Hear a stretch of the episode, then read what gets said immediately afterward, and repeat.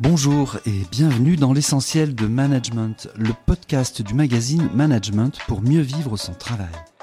Chaque semaine, nos experts et nos journalistes reviennent en profondeur sur un des sujets traités dans le magazine actuellement en kiosque.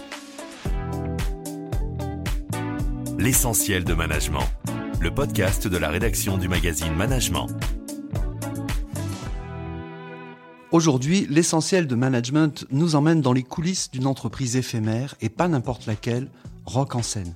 Flashback, des dizaines d'artistes, des stars mondiales, de jeunes espoirs, des milliers de spectateurs réunis pour trois jours de musique et de paix, comme on disait à Woodstock, sur les pelouses du bois de Boulogne. Mais pour que la fête soit réussie, ce sont des mois de préparation en amont qui sont nécessaires. Des équipes marketing aux roadies de la grande scène, des spécialistes de la relation client aux responsables de la sécurité. C'est à la rencontre de tout ce petit monde qu'est allé notre journaliste Antoine Couder pour nous raconter une belle histoire, celle d'un festival qui se réinvente après deux ans d'absence dû au confinement. Alors, branchez bien vos écouteurs et montez le son. Rock en scène revient sur scène.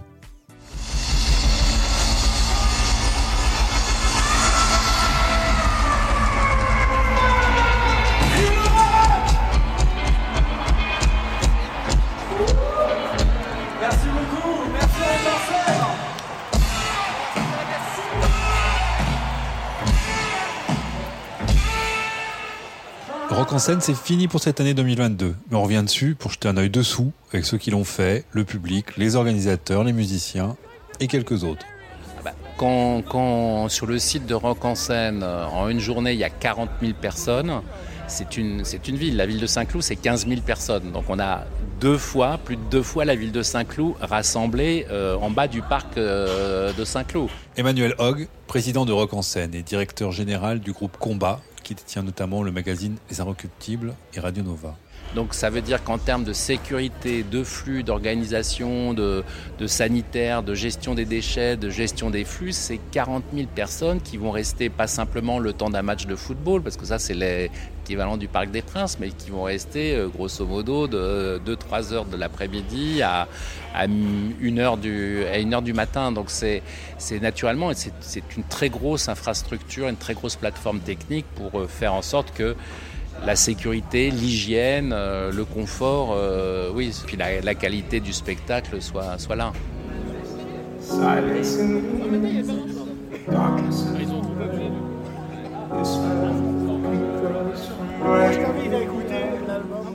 C'était le Britannique James Blake.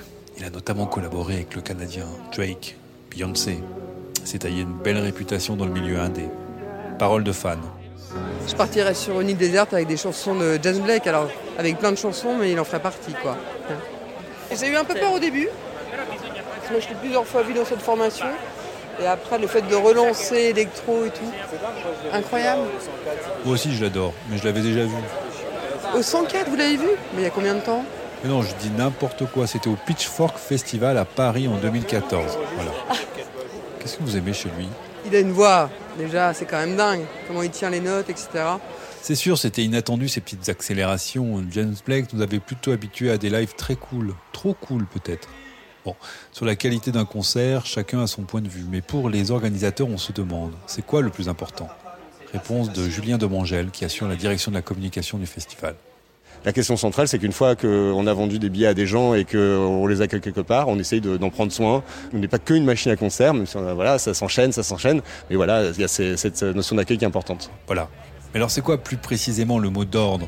C'est la, coordination. Par exemple, euh, il y a une personne sur le festival euh, qui pilote l'accueil du public. C'est une personne avec qui euh, moi j'échange quotidiennement, aussi bien en montage sur la signalétique, parce qu'il a l'œil, il a le regard et, coordonne la, la, pose de la signalétique sur le site. Et puis c'est lui qui coordonne les équipes d'accueil, les personnes qui distribuent les programmes, les personnes qui, qui sont à l'accueil d'informations, aussi bien on va dire grand public que l'accueil accessibilité. Et voilà, au fur et à mesure du festival, on échange quand par exemple sur les points d'eau, euh, il a des, des plans du tout le festival, il briefe ses équipes pour donner toutes les informations. Et si au cours de la journée, euh, j'ai euh, une séance de dédicace qui se monte au pied levé avec des artistes, je lui communique les informations, qui communique à tout le staff d'accueil. Et c'est comme ça qu'on arrive d'un côté très humain, donner une information au festivalier, et par ailleurs, qui est renforcé par des pushes d'appli, des messages sur les écrans géants. Voilà. C'est vrai qu'on peut vite se perdre, hein. c'est tellement grand. Puis les gens viennent vraiment de partout. Et certains ont même un plan de fête plus global. Bonsoir Paris. non, on vient de Rouen et en fait on va à la possession après. Et en fait le, le before de, de la possession c'était donc le rock en scène. D'accord. Et donc en fait mon amie parisienne. mon amie parisienne. Où est-ce que tu habites? J'habite dans le 15e, Dans le 15e. à Paris, et je suis très contente d'être à Rock en scène ce soir. Voilà. Ça fait depuis des années que j'ai envie de le faire, donc euh, c'est l'occasion. Et donc euh, Et moi, je viens surtout pour voir The Blaze et Jamie XX. The Blaze, ça fait des années que j'attends de les voir en concert, je n'avais pas pu avant. Et là, enfin.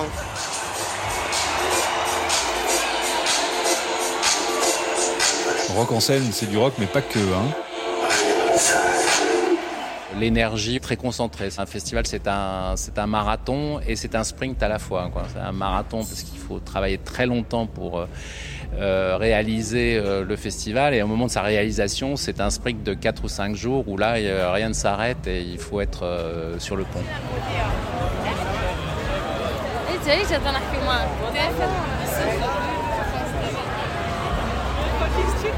I'm a chick! going to a fucking solarium, I swear! Alors il y a une première chose qu'on sait, alors très spontanément et tout de suite au moment où on est en train de s'acheminer vers la fin du festival, c'est d'abord le, retour de manière massive euh, du public étranger à Rock en scène. hein. C'est-à-dire que là, on a à peu près euh, 15% de, de- de festivaliers étrangers, donc euh, ce qui témoigne de l'attractivité euh, mondiale et européenne de la- de l'affiche de, de Rock en scène, qui n'est pas simplement un festival de Français euh, pour les Français dans un cadre euh, plus restreint. C'est vrai que ça se passe bien et que c'est bien plein. Trop peut-être, avec des pics à 40 000 personnes. Ce qui fait dire à certains qu'on est peut-être un peu dans le surjaugé. Bon, il y a toujours des mécontents. Par exemple, ce garçon, à propos du concert du groupe La Femme, qui vient juste de se terminer. Eh, c'est plus que c'était.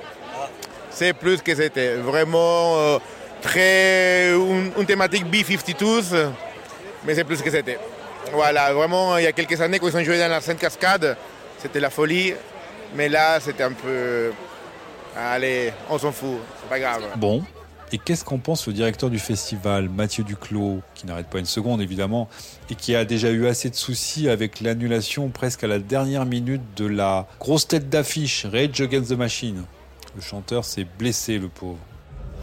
Le concert est une expérience collective, quoi qu'il arrive. Alors euh, le festival est un espace effectivement que j'aime appeler un espace de liberté parce que effectivement on, navigue, on, se laisse porter par ses envies, par euh, euh, ce qui peut euh, provenir d'une scène ou d'une autre, d'une expérience proposée ou d'une autre. Donc c'est vrai que cette notion de liberté, elle m'est assez chère dans l'image que je peux avoir du festival. Allez, on en vient au sujet qui fâche, Mathieu.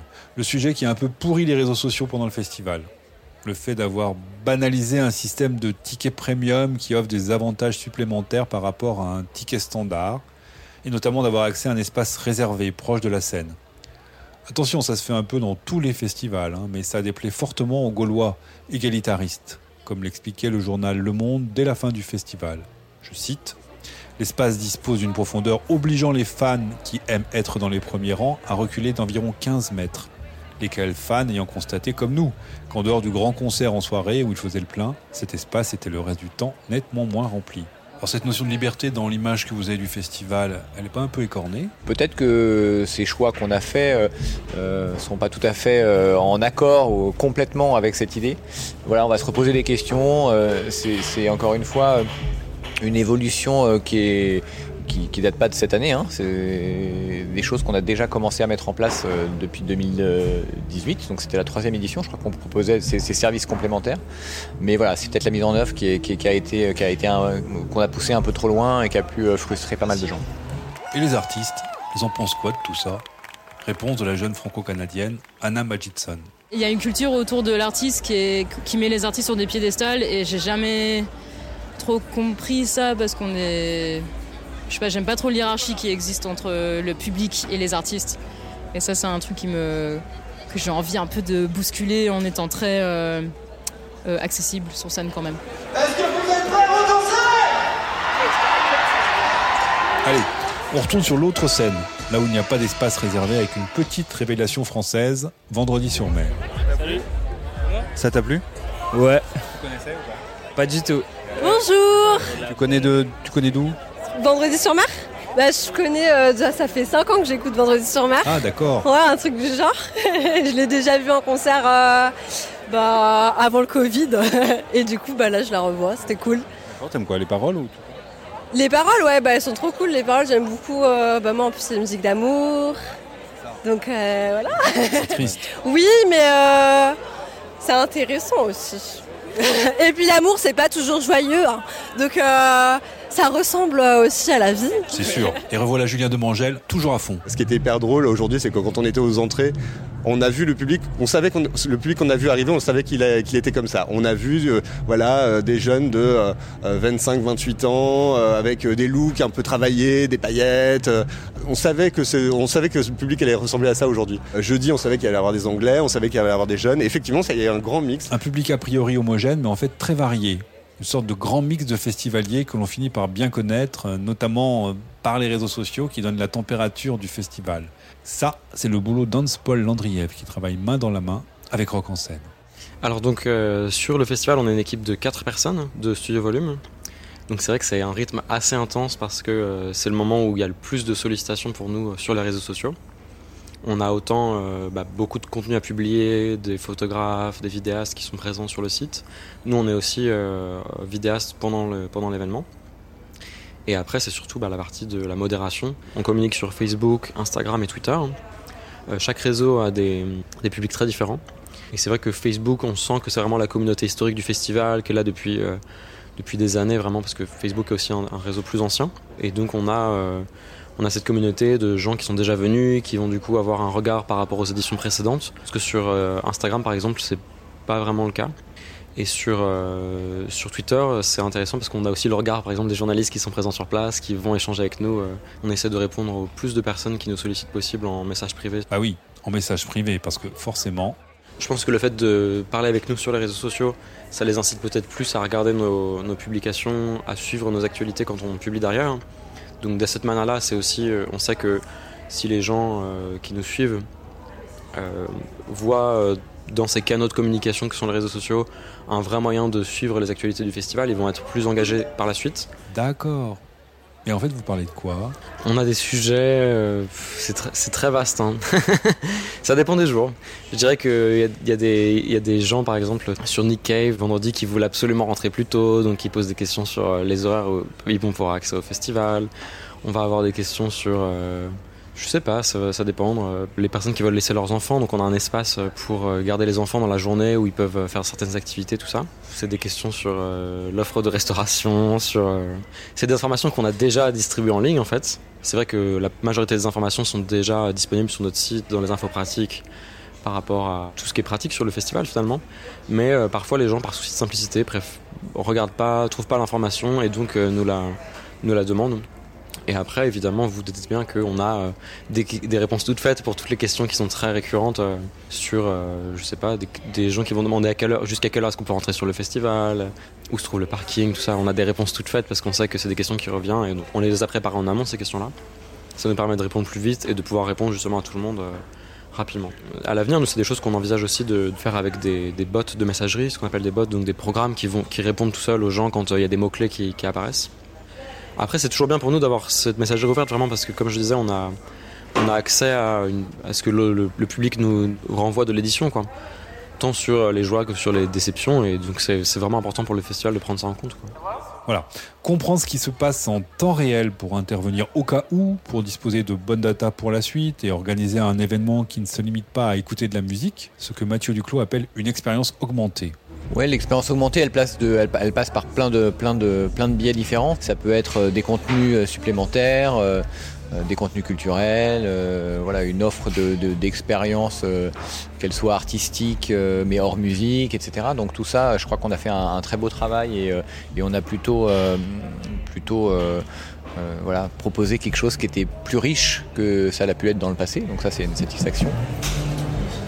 Euh, bonjour à tous et bienvenue. Euh, merci de nous avoir rejoints donc pour cette conférence autour de l'émergence. Euh, L'occasion donc de parler évidemment euh, de groupes émergents, de comment on est, on grandit en tant que groupe et évidemment de euh, la mission de Rock en scène qui va en ce sens au travers de plusieurs dispositifs euh, comme avant-scène et première scène. On va en parler. Voilà. Il y a aussi le scientifique Étienne Klein qui est venu discuter des voyages dans le futur, expliquer dans quelle mesure on pouvait voyager dans le temps ou pas. C'est plutôt ou pas d'ailleurs. Et puis surtout, il y a eu un grand débat sur l'amour, le consentement, etc. Il y a un jeune homme qui s'est jeté à l'eau et qui a demandé aux intervenantes de lui expliquer les nouvelles règles de l'amour, quoi. Et la réponse Ce qui me frappe dans ce que tu dis, c'est que c'est toujours la question du consentement féminin. Donc, on n'en sort pas. On n'en sort pas. Le jour où les femmes seront dans la même position, c'est-à-dire auront la même marge de manœuvre que la tienne, il n'y aura plus la question du consentement. Ça paraîtra tellement évident. Là, c'est parce que tu te sens en position de pouvoir. Tu, crois que tu peux devenir un prédateur, parce qu'on t'a expliqué ça, du coup, tu es paralysé. Mais vous voyez qu'il faut vraiment changer quelque chose sur la, question de la position féminine dans la relation. Parce que sinon, on s'en sortira pas. Je vois pas comment tu pourrais ne pas avoir peur, en effet. Aujourd'hui, je trouve que c'est terrifiant. J'aimerais pas être un garçon de 25 ans aujourd'hui, je, je confirme. Ok, mais alors du coup, on fait quoi? Cette fois, il nous faut la réponse d'une personnalité, d'un vrai rôle modèle. En l'occurrence, la chroniqueuse et autrice Maya Mazorette. Peut-être qu'en posant toutes ces questions et en te les posant à toi-même, tu vas pouvoir ouvrir plein de portes et essayer plein de choses avec ces filles. Et ou ces garçons d'ailleurs, je ne sais pas. D'accord. Mais plus précisément, Maya, vous n'auriez pas un conseil un peu plus pratique? Si c'est quelqu'un que tu connais mieux, ce que tu peux faire plutôt que de demander un consentement permanent, c'est demander ce qu'on appelle un consentement parapluie. C'est dire voilà, tu me donnes la permission de faire des choses jusqu'au moment où tu dis non et comme ça je suis pas obligée de te redemander contractuellement à chaque fois. Euh, mais on dit que j'ai une espèce de permission globale qu'on peut arrêter à n'importe quel moment, donc passer d'un consentement ponctuel à un consentement parapluie. En plus c'est plutôt, plutôt mignon comme manière de présenter les choses, petit euh, parapluie. Donc euh, abrite-toi, mais, mais te protège pas, toutes ces questions, c'est génial. Vous avez aimé, je suis sûr. J'ai beaucoup aimé. Euh, parce que je trouvais les réponses de Maya euh, extrêmement bienveillantes et c'est une journaliste qu'on aime toutes beaucoup lire euh, et que c'est quand même une manière très décomplexée de parler de sexualité euh, qu'on n'a pas tous forcément avec nos parents ou même bah, à l'école. Donc euh, c'était cool. C'était très- Euh, moi aussi, donc euh, je, je partage euh, l'avis de ma copine, mais euh, en effet, je, je connaissais Maya Mazret de la, de la télé en fait, et ça m'a fait plaisir de la voir ici, en, en vrai. En vrai, c'est quand même ça un festival, non? Merci. Je joue le 19 novembre à l'Élysée Montmartre si vous voulez venir voir encore plus de chansons. Encore une fois, mes équipes techniques, des musiciens s'il vous plaît. Un max de bruit pour eux s'il vous plaît. Merci mille fois, merci beaucoup.